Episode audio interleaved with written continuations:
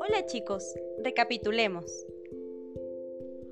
Una obra teatral es un género literario cuyo texto está adaptado específicamente para llevarse a escena, es decir, que las personas que lo lean pueden representar cada uno de los personajes. Los elementos que componen un guion teatral son los siguientes.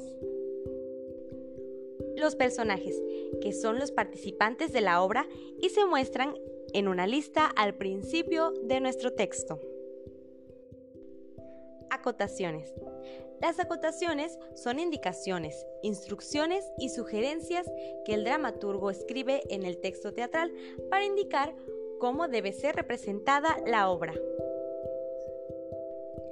Los diálogos, los cuales son el componente principal de nuestro texto, ya que la trama se va construyendo a través de dichos parlamentos.